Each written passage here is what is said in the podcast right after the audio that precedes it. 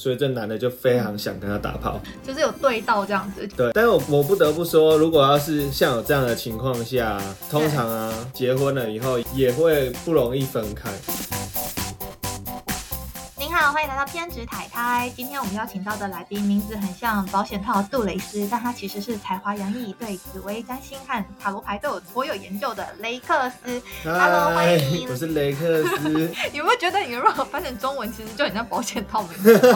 你自己有这样觉得？我我自己也这么觉得啊，所以还是叫 Rex 好了，还是不要叫雷克斯好了。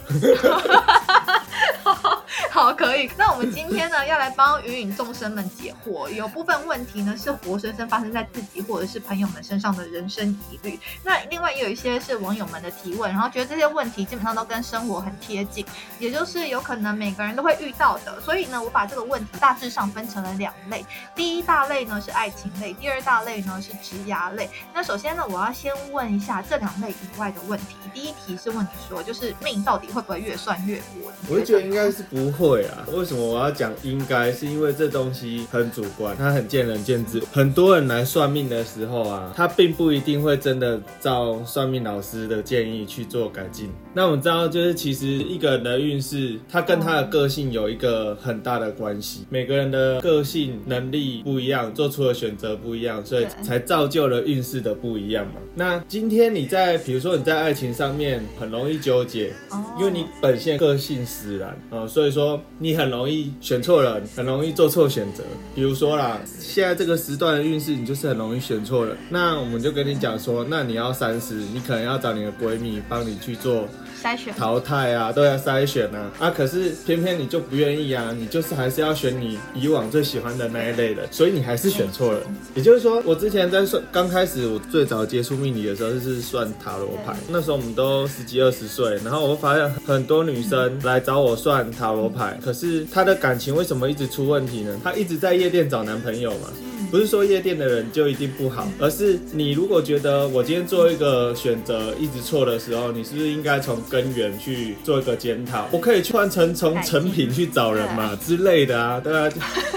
对对对啊，你就一直找他那一类的人，然后你一直说你感情运不好，然后你一直算命，然后你觉得你自己命越算越差。可是问题是，这有两个可能啊，一是因为帮你算的人更不准啊，二是因为算得准的老师你也不听啊。那这样子，你一直越往越差的地方走，命主自己要负一定的责任。所以我觉得这东西好啊，我们可能以前没有大数据这个词嘛，但是其实算命也是这种大数据啊，它也就是一种统计学加上。推理预测嘛，那如果要是你说算命会越算越薄，那播报气象的人应该都很英年早逝吧？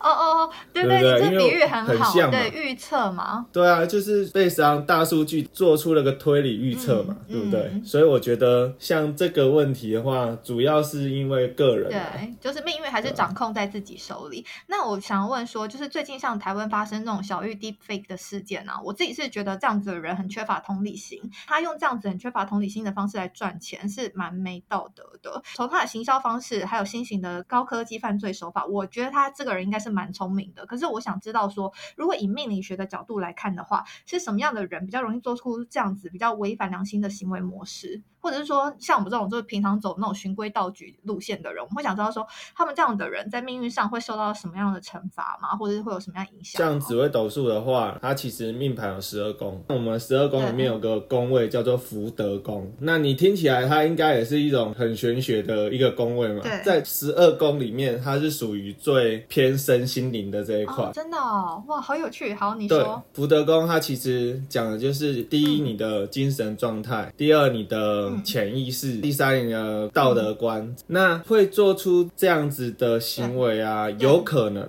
但不一定，他天性上面他就是可以接受这样的事情，所以他的福德宫就是可能是有煞星呐，所以他比较敢，比较愿意去接受不一样的事情。了解。那我想要进入一下这种小情小爱篇，因为呢，我们有些网友还会问说啊，男朋友每一次见面一定要做爱，然后呢，他每个月花在汽车旅馆上的费用上面要一万多块。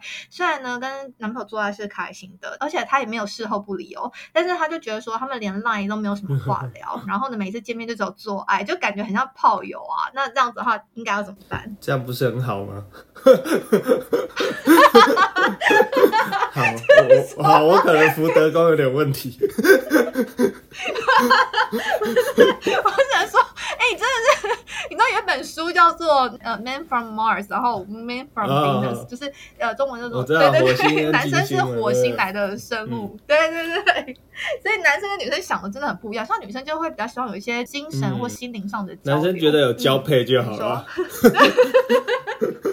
哦，没有啊，我不是这个意思，这是是开玩笑的啊。不要问男生的听众吗？我觉得啦，基本上来讲，嗯第一个你要先分析这个年龄层。那我十几二十岁的时候，我也很爱打炮啊。对啊，啊那个年纪的男男生不就是这样吗？对，就是30嗯因为他没有售后不理嘛，对不对？哦真的啊就是精力旺盛嘛。哦，OK，好，那这个只是先从他背景去分析。嗯那我们从命盘上来看的话就，可以从命盘就有可能。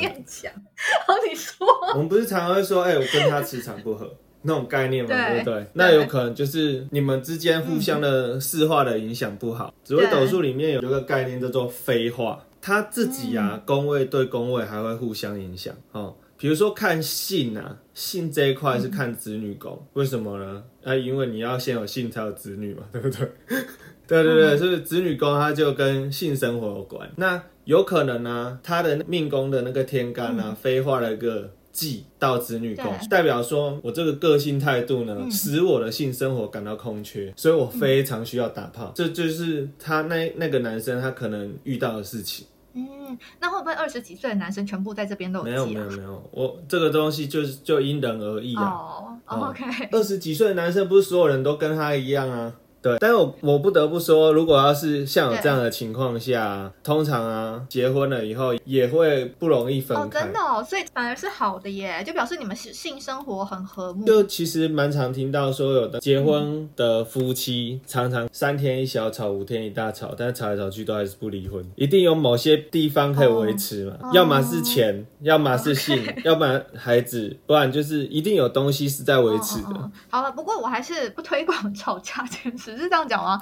就是说沟通，沟通，吵架跟沟通之间的差别，我觉得是吵架的话是比较多情情绪上的交流，就你来我往这样子。但是我觉得沟通的话是两边都把情绪放下，然后就好好的把自己的需求或感受表达出来。嗯，这当然是最好的啊这是的。但是嗯我会觉得啦，有讲总比没有讲好。对如果你今天都是自己默默承受，一直闷闷闷闷到最后不行，溃体了、爆炸了，那就没得挽回，对不对？对，哎，这个有点像我那你不如。就是，就算是吵架，可能比较不理性，可能情绪成分比较多，但是至少有讲没。错，所以回归这个网友的问题，如果是任何人有这样的问题的话，其实就是把它说出来。那如果你真的不知道该怎么说的话，就像 Race 刚刚提到的，你不如就你有讲总比没讲好啦。好，那呃，另外一题是我老婆呢，她叫我去找全套，那原因是因为她跟她老婆分隔两地，今天呢是她的生日，嗯，她的老婆说她可以去找全套，请问一下，他应该听老婆的话吗？哎，如果我是你的话，我会很开心，老婆送我这样的生日礼物。我我觉得，我觉得看两个人之间的相处模式啊。如果是我，我我现在不看命盘的话，我是建议不要。对。哦，你说我我还对，蛮我是我是讶异你这样建议说的。不要，因为我觉得今天因为你们呃，有可能是因为关系不错，然后他做了这样的允许，那万一哪天吵架啊，这些事情可能会被拿出来讲。这个东西我觉得是一个。嗯呃，也是一个自保啦，就是不要哪天吵架的时候被拿出来讲，变成说这都是你不爱我的一个证明，不然你就不会去做这样的事情。我我说你可以，哦你可以不要做啊，对不对？哎、真的耶！所以其实，哎、我觉得你这样想比较远，这代表了男生并不是只有下半身思考。对，啊，然后再来就是，哦，我跟你讲哦，这个东西还有分哦。嗯，有的男生他从来没有玩过，哦，那他可能会聊了 key，这一类的人就很极端啦，要么就是不敢啊，要么就是他敢，然后又不小心就是上瘾。哦，对，那那那那这样子当然也不好，嗯，但是其实我会觉得像这种没有感情基础的炮啊，嗯。打了也是一个空虚啊。嗯。但我不知道有些人可能觉得，哎、当他爽完就好。我会觉得建议不要的想法，是因为第一个，这可能之后会衍生出很多问题；第二个是你打完也是空虚而已啊，那干嘛打？自己敲就好了。对 对对，就是还快很准，对不对对啊，而且你去外外外面打炮，你也不一定挑到你你喜欢的。OK，好，谢谢大师开示。我觉得你这个有这样的想法很好，想得很远。好，那有另外一位网友是问说，他的愿望呢是结婚之后要当全职的家庭主妇。那现在的男友薪水是他赚的五倍，可是他很犹豫啊，他觉得如果将来给老公养的话，会不会显得他很没用？嗯，这个我先讲一下我的感觉。如果是我的话，我觉得会 没有，因为因为呢，原因是我觉得生活幸不幸福，其实有时候在于你有没有足够的选择权。如果你今天选择当了家庭主妇，那你的薪水是老公决定的。而不是自己决定的，而且其实从呃家庭主妇你要再步入职场的话，我觉得没有想象中的容易耶。除非说你原本在职场上面就是那种叱咤风云，你知道吗？你就是只是停一阵子，然后回去的话都大家抢着要，不然的话其实大部分要再回去是需要一段时间的。因为呃我觉得家庭主妇其实他的工作没有你想象中的那么简单，或者是这么的好像很开心啊，或者是很嗯这么的丰沛。所以我自己是觉得说，就算另一半再会。会赚的话，其实两个人都保有自己的生活是比较不会对对方有那种情绪勒索的问题。因为你想想，如果今天家庭主妇，你就在家里面等你的老公回家，然后打扫，然后你回家的话，你会希望他多跟你讲话聊天，一定会的，因为你就觉得说我一整天在家，我都没有人聊天了，然后你回家还不陪我聊天。可是老公的想法就觉得说，我在外面工作一整天了，回来还要再做另外的工作，他也很累。所以我会觉得，如果你们俩今天都有工作的情况下，除了第一在经济上可以做对方的呃一个支持的作用，就算赚的再少，我觉得也没有关系。然后在精神上，至少对方不会那么有压力。那 Rex，你对这部分有什么想法吗？好，我先讲我主观意识的。他说会不会觉得他很没用吗？觉得当然会啊，因为你是说这是我的愿望哎，我的愿望是结婚以后给他养，你会不会太滥用愿望？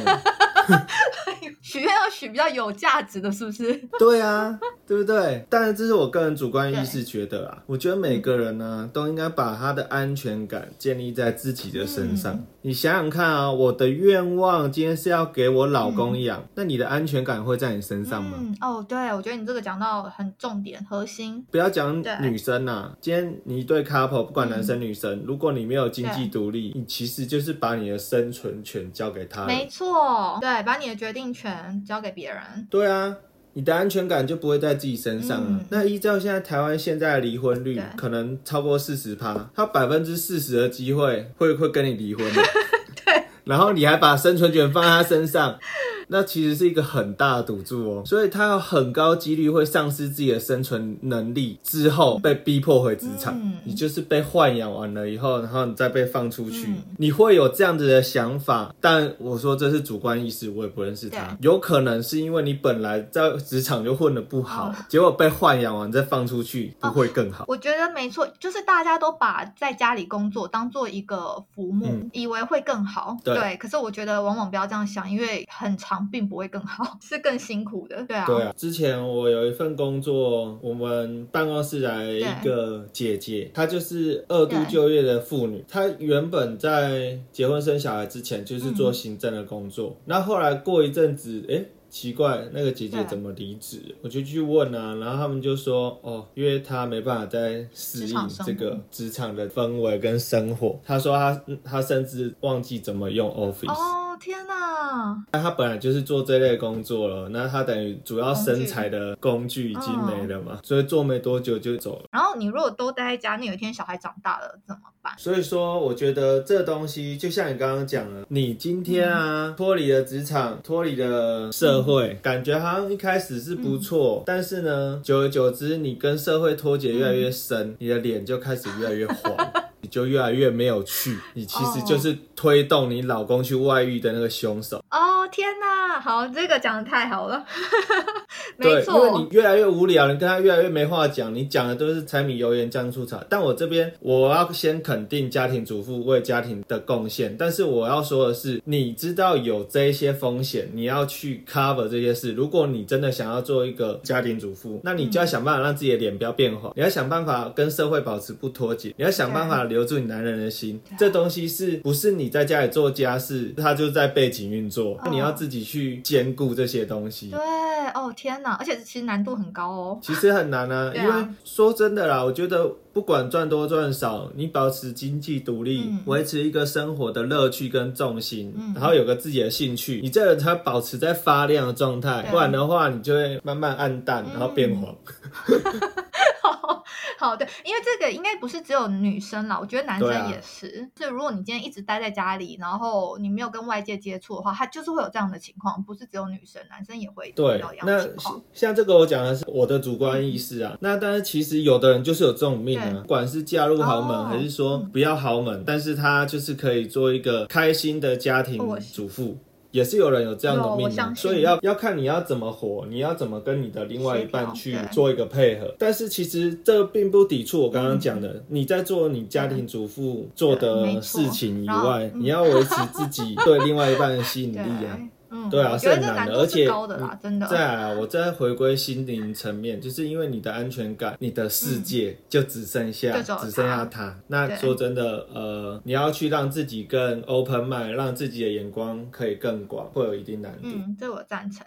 好，那有有问说，男友是妈宝，他妈妈不喜欢我，然后呢，我男友夹在中间当夹心饼干，请问我该分手吗？今天早上啊，正好在刷 Facebook 的时候，因为我有 follow 插画家马来貘，然后呢，他这次画的主题就刚好是妈宝，所以我来举一下网友投稿的两个很扯的例子。第一个的那个妈宝例子呢，他是去男友家过夜，然后他妈妈会半夜进房门巡视，并且帮他盖被。另外 另外一个是呢，她跟前男友谈分手谈到深夜，结果结束后，男友叫她妈妈起床载她回家。我觉得这真的很扯。那我讲个正经的，如果今天是我的话，我觉得我会分手、欸，因为我觉得要期待另另外一半改变，其实蛮难的。基基本上我会觉得自己的爸妈啦，就是自己负责，我不会去期待对方说跟我爸妈哇要相处的超级融洽。如果真的相处的很融洽，我觉得那是天上掉下来礼物。呃，没有相处融洽的话，我倒觉得是自己做的不够好。那呃妈宝的话，他们的心态上其实就不一样，他们会觉得说他爸妈喜不喜欢你那是你的事，这种心态其实我觉得在亚洲发生的几率比较高。嗯，因为，对对，就是亚洲有时候跟家庭的连接是比较紧密的嘛。那等于到时候你看，那换个角度想，因为亚洲人跟家庭的连接比较紧密，所以到时候你可能躲也躲不掉。就是如果说结婚后啦，就因为大家相处的频率又更高，所以我记得结婚前有位长辈跟我讲说，你婚前发现的问题，婚后不但不会不见，而且还只会被放大。那我现在是结婚后，我跟你讲，嗯，这句话有可能是事实哦，就是还蛮还蛮大机会是事实的，所以要三思啦。嗯，我觉得重点是那个男方，不管是男方或是另一半的心态，还蛮重要的。对啊，我自己嗯个人主观意识，我也是觉得一定要分，哦，真的真的哦这么很好，你说因，为嗯其实妈宝，我自己的看法就是，他其实跟孝顺是两回事。嗯，妈宝的话，代表他比较倾向于他自己没有自我意识嘛，没有办法自己去判断是非啊，所以他妈说什么他都照单全收嘛。又或者是他自己完全没有自主能力。我所谓的没有自主能力，是因为可能他的金源是靠家里，那他就为了去享有这些这些，他他就他就要去听话这样。嗯但我我也是很好奇啊，这样子的人他到底是哪里吸引对方嘛？对不对？其实社社会上普遍都希望男生要有点肩膀嘛，对那这个人的肩膀他就是很斜啊。靠不了。其实你要讲的就是说靠不了啦。当然，因为你今天找另一半，你总是希望另一半他可以有有一个支持性嘛，不管是心灵上或是经济上面，他有支持性，两个可以互相依靠，你才可以呃做到一加一大于二。你不用到大于二啊，我觉得等于二就好了，才会有那个效果出来。尤其是如果结婚的话，呃，那个概念有点像是两个人一起共同经营一间公司。好，那你这间公司有两个股东，那如果你那个股东就像你讲的肩膀很斜，或是那个股东他本身很不可吗靠，对，你还要跟他合伙吗？对啊，你看讲到合伙，大家就比较理性了，对吧？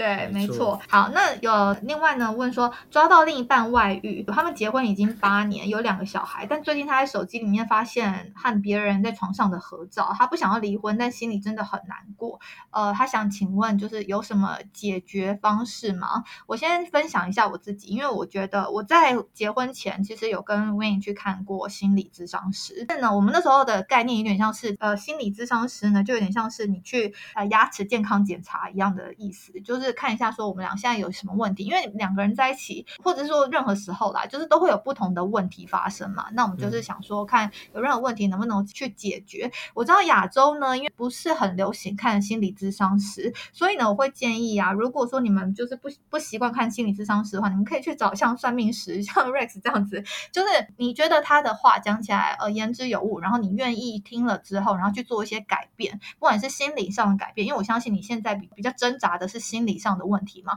这个心态上面的改变，或者是行为上面的改变，那我觉得这都是可以去去投资，或是可以去做的一个方式。那像你说的这个问题的话，从命理的角度的话，有可能他即便被背叛，他也不想要离婚，有可能就是他他觉得他生命不能没有。他的另外一半，那很可能就是他老婆飞画了个忌到那个男生的命宫或者是夫妻宫，所以他觉得非他不可，不能没有他。把就狗丢该来呀吧，吧。对他，他从命理的角度来看，有可能是这样，但是其实排列组合有很多种啦，这是用一个最简单的看法。但是撇除了命理的角度的话，我会觉得你不想离，那就不要离呀。对，那可是他心理上这一块怎么办？他心理上就是会疙瘩。没有办法啊，你不想离，你就要忍受他。但是你离了这件事情，还是在你的记忆里嘛，对不对？这个东西只有讲一半。他抓到了以后，我们并不知道说现在那个女生知不知道嘛？就是这个事情只发展到一半，有可能后来女生知道，女生坚持要离。哦，那这样也 case close 啊，就结束了，就离啊，对不对？那如果要是女生觉得，嗯，呃，很抱歉怎样，然后回头，那是就也不用理了嘛。但是难过是一定的，木已成舟，事情已经发生，一定会嘛。你今天不想离，是不是你还是愿意给他机会？但是你愿意给他机会的时候，之后就不要拿这个出来翻旧账来吵。那如果你真的觉得他做过一次很没有安全感，那就离嘛，纠结什么？对，可是，在理性方面的话，是不是应该思考一下平常自己的独立性？不敢离，是不是可能有时候是因为自己不够独立？我觉得也很有可能。然后他们又有小孩。对啊，对啊。那如果他像这样子的情况下，如果是为了小孩，其实也是事事实上也很多对夫妻也是因为这样子才一直撑得下去嘛，为了让他们有个正常健全的家，对不对？看起来对，看起来。但是我觉得你要演得像啊。然后如果要是你今天可以演得像什么事都没发生，那你真的可以给他们健全的家。但如果你今天演得不像呢？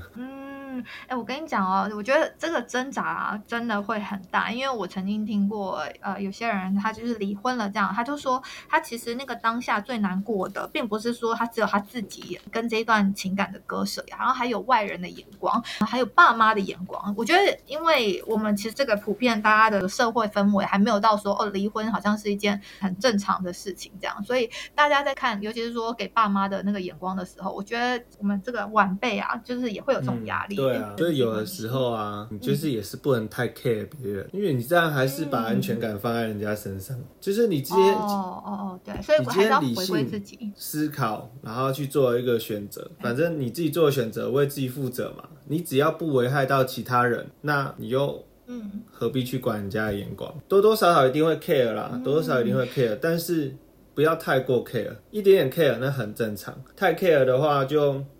嗯，你的生活会整个乱了步调，你会一直想要去弥补你自己做不好的地方。可是你离都离了，你就算离完再结一次，人家还是用异样眼光看你，说哦，你看他结两次。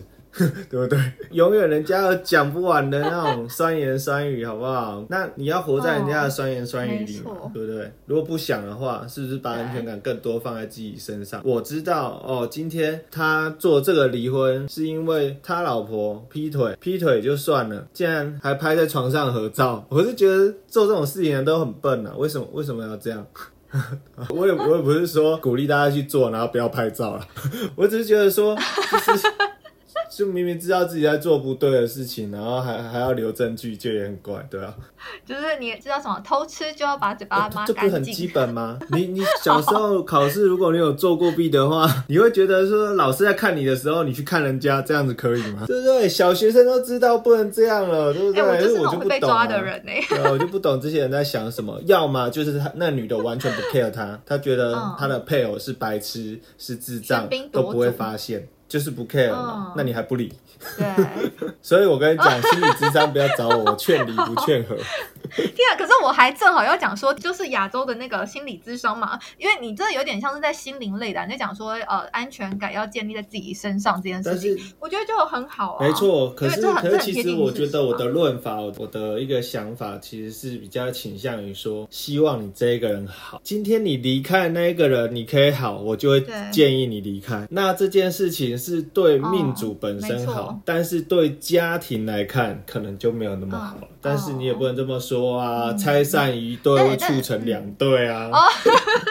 哎，这个想法没错没错，因为如果说它本质上就已经歪掉了或已经坏掉，干嘛还要硬绑在一起？就像你讲的，不如就是两个好的，更多的可能性。好，就勇敢的离开，勇敢的做出选择。对，我就是倾向好聚好散啊，不要有什么怨恨。就是我们跳到职涯篇哦，有呃网友说想要换工作啊，转换跑道，但是在现实与梦想之间，他不知道该怎么抉择。说他不喜欢现在的工作，可能就是呃。办公室，但是喜欢的工作感觉钱很少。例如说，想要踏入时尚产业，或者是说当音乐人，因为我知道大部分音乐人也是蛮穷的。所以，像如果有这样子的问题，该怎么解呢？我会看他的盘呢。第一个啦，我觉得你想要做这件事情，你自己能力足不足？比如说，你今天怀才不遇是一回事哦，你今天没有怀才又是另外一回事。对，大家都忘了这一点，每个人都觉得自己超有才能的。对，如果你今天是尚未成名的周杰伦，你本身有一堆作品，对，那我就会看一下你的盘，哎呦，后续运势不错，或许是有贵人，嗯，或许是有发展可以出名。那就要去拼呐，我就会建议他去拼呐。嗯，但如果你今天只是空想，比如说想要往音乐界发展，嗯，但是你自己本身没有作品，对，你甚至可能连乐器都不会，那你到底要干嘛？你你以为去华纳总部当保全就算踏入音乐界吗？就是现实与那个离你的梦想太远的时候，就是变成是空谈，它就不能够是计划。对，没错，你要先想想看，说第一个是不是自己的才能的问题。如果你觉得你的才能没问题，那我觉得你可以同时进行啊，就像比如说跨界。之类的啊，比如说你今天就真的很喜欢音乐，你也有很多作品。那在这个资讯爆炸的时代，你就是想办法去曝光自己嘛。那你先维持你的工作嘛，等到你有有些东西被大家喜欢了。那你可以慢慢的转移过去啊，就很多会问这一类问题的人，他其实根本没有想要去做。对，我觉得重点还是执行力，对不对？真的就是想想而已。因为所谓的怀才，你在讲才能这件事情，我觉得可能毕竟因为我在做教育，所以我会觉得天分这件事情大概只有半百分之二十，剩下的百分之八十还是你自己的努力。那呃，天分或者才能这件事情，它是可以被培养的。所以就像你讲的，重点是你要先去执行，要先去练习，练习之后。去改正，你才有可能机会进步。但是如果你只是一直想的话，那他就不会有进步的可能性。然后你说你你会看他后面他有没有这个才能？有时候大家也会想说，那我到底有没有这个才能？其实也许你现在的才能只有百分之十好了，可是你就是要努力，靠不断的练习，然后去增加到百分之百。对，那到这个百分之百之后，后面才加上运气，才有可能会被看到。那其实压类，我觉得蛮多。如果说比较有在这个上面有问题的，其实很是很类似的问题。他就是说，我的梦想呢是当一名电竞选手，每天可以练习八小时以上的电动。但是长辈对于我想要发展这条路很不看好，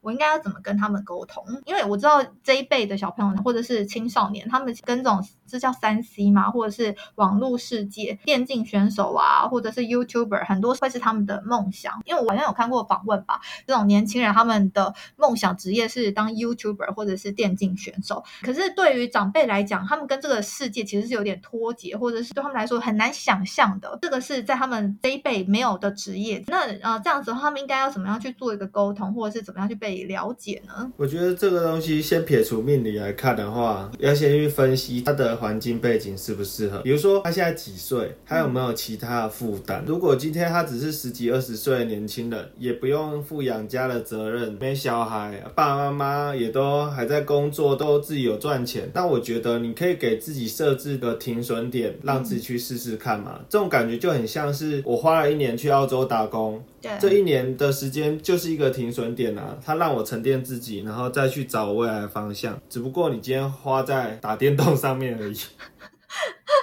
对，呃，其实对，因为国外很流行这种 gap year，他们不很少人会一直从头念到尾这样子，就是研究所然后再博士，没有，他们就是会中间有一些 gap year，然后让自己去沉淀一下，思考一下接下来要怎么做。对啊，但是啊，有的时候想归想啊，你这样嗯每天打八个小时的电动，而且是用电竞选手那种训练的话，其实也是很累的呢。对啊，但是如果真到时候他就不像在，玩了。对，但如果真的爱的话，他说不定可以坚持下去，我觉得这也是蛮好的。对，所以要真的爱。那如果他真的爱的话，就要去分析我刚刚分析的那些事情，然后设置停损点，因为你不能说从二十二岁一直练到可能三十38岁，到最后什么都没有，甚至你还要靠家人接济，那我就会觉得太不务实了。对，本末倒置。对啊，我我的想法都是尽量不要去麻烦他人，但是今天你的生存已经麻烦到他人，这样你就要做调整嘛对，就要尽量不要去麻烦别人嘛。你可以只好原本给自己一年的时间没有达成，那你自己就要认份去找一个可以养活自己的工作，然后再去兼顾你的梦想。因为其实这个问题在那种青少年，大概是十八岁左右，他们快要步入社会，然后还在思考要接下来做什么的那种年纪，他们其实还蛮多人会这样的问题。跟你讲，那这中间一定是很累的啊，但是这是你选择的啊、你就不要喊累，你就是要想办法超自己啊。我之前也有人问过我职涯上面的东西，我就跟他讲，如果你对自己不够坏，你就拿不到你要的东西。嗯，然后你有没有一些呃面试或者是求职技巧可以分享给大家？因为我知道你前面也做过不敢说很厉害了，对吧？我没有说什么很会面试还是什么，我的背景也不是很漂亮。可是我觉得在这个年代是好处也是坏处，就是资讯爆炸嘛。对坏处的原因就是 Google 都查得到，就你什么都不知道，你就来面试，对不对？这就是你的坏处。嗯因为以前的人不知道可能很正常，可是现在你去面试什么东西，基本上来讲，你要对这个公司或产业做一定的功课嘛，对不对？你要去研究它，觉得这是对自己负责的一个态度嘛。所以讲，嗯，好，你继续说。对你，所以所以你就要多做功课。那如果你对于你要面试的这个工作你是有热情的话，你才可以去显现说，哦，我是有热情，因为我平常都有在关注你们，都有就是在研究这方面的东西。对，然后再来就是要练习面试，要去习惯跟人家做一个面谈，然后再来就是可以找比较机车一点的人当你的面试官，一直挖洞给你跳，然后。练临场反应，如果你还可以运用幽默感，那我就觉得很稳。我曾经有一次面试，就是我逗得大家一直笑，然后结果在面试完以后，呃，我要走路去坐车的途中，我在等车的时候就收到通过的那个通知了。这么厉害，可是我必须说，幽默感这个已经要到很高深的境界，你知道吗？呃，对，因为有的人本身不幽默嘛，对，没错。对啊，我觉得这有点难。可是就像你讲，这个东西是可以练习的啦。然后算是说，就是面试技巧的最后一关。然后你刚刚讲的就是第一关呢，你要先至少要了解这个公司。然后第二关，你可以找人家练习一些临场反应啊，他出一些状况题给你。那第三关呢，才是像你讲的说，把你的幽默感带进去。但这个是比较高层重点是你要看氛围啊，如果大家都很严肃的话，就是建议不要这样。但如果你今天这个就是爱开玩笑的人自己平常的累积的经验嘛，像我就很爱开玩笑，所以我就会判断说，嗯，这场合可以讲一些什么好笑的事情哦。那那如果不行的话，也不要硬要去呈现。要见招拆招，再来另外一个东西，它其实比较更前面一点，应该是自传类的东西，因为邀你去面试应该都是最后了，在前面一点我会先看到你的自传。因为你自传就要写的漂亮一点，你要写的引人入胜嘛。就比如说我之前有跟人家分享过，那个男生的值不错，然后他自己有开船的证照，他要应征的工作也是类似这一种有相关的领域，可是他却没有写到这一点。你就写你有多有热情，多 passion，然后多愿意付出，多怎样样都没有你写你有这个船的证照来的屌，好吗？嗯，对，就是要写一个有相关性的、连接性的。自传要把它写成说一个有趣的故事，让人家去看。不管你怎么去胡乱，你只要到最后头尾有呼应，让人家可以想要看下去，他才会想认识你嘛，才会叫你来啊。所以其实又是有一种叫设身处地想一下，就是如果你今天是面试官，你会想要面试什么样的？对啊，你一天看一千份自传，你不是看、啊看到很烦？看到一个有趣一点的，对你应该就会对他比较有印象嘛。对，比较会有反应。好，那今天的分享呢就到这边。对于人生有什么困惑还没有被解到的，请到雷克斯虾皮的网站去问他本人。哎，雷克斯你是怎么？雷克斯 Rex 你是怎么收费的啊？哇，你是算一题一题吗？还是？其实是我之前是水洗，你知道吗？但是我真的是水洗到一个有点不知道该怎么说，你知道吗？因为我觉得人就是这样，这是人性。像这种天上掉下来好处还是什么这这一类的东西，他们其实是不知珍惜。对，没错，你不可以水洗，我要把你这段剪掉。来，你怎么收费？没关系，我觉得你你一样可以这样讲。我我只能说，如果你对你的运势的看待是这样，那也难怪，对不对？对，但是呃，我觉得这真的太夸张了啦。因为嗯，对，有些人他们就觉得说，反正你都讲水洗了这样。但是我觉得比较合理的是，你刚刚说的，就一个卦，然后六百到一千嘛，六百到一千，它大概时间六百到一千，它是是算命盘。那基本上来讲，这个我就没有限时间了。六百的话，我这个命盘排下来的话，原则上就是。是跟他聊完为止。那一千的服务基本上是在同一个流年里面，你有遇到事情都可以再回来问。哦，有点像是 VIP 吃到饱。对，吃到饱 就是当年份的吃到饱啊，其实还蛮划算，你不觉得吗？太划算了啦！我觉得你开的太便宜了，我都想要跟你讲说你不要这样开。因为我我觉得就像你讲的，就是有时候东西太便宜或者是低于均价的话，大家真的不会去珍惜，然后会觉得这东西好像很廉价，所以你不如就是另外一个方式，你知道吗？因为我前阵子，等一下我先好，等一下我们再讲好了，我先把我先做结尾哦。好，喜欢偏执台台节目的听众朋友，请按下追踪按钮，并把我们的节目分享给身边的朋友。那刚刚 Rex 他的家皮的网站呢，我会把链接放在资讯栏。OK，好，我再回来我这个节目呢。这个节目它主要就是邀请来自四面八方、海外各地的朋友来聊聊海外生活、工作经验或者感情观。如果有其他任何想听的主题，请直接在 iqn 底下留言，或者到我 IG 私信给我也是可以。谢谢，拜拜。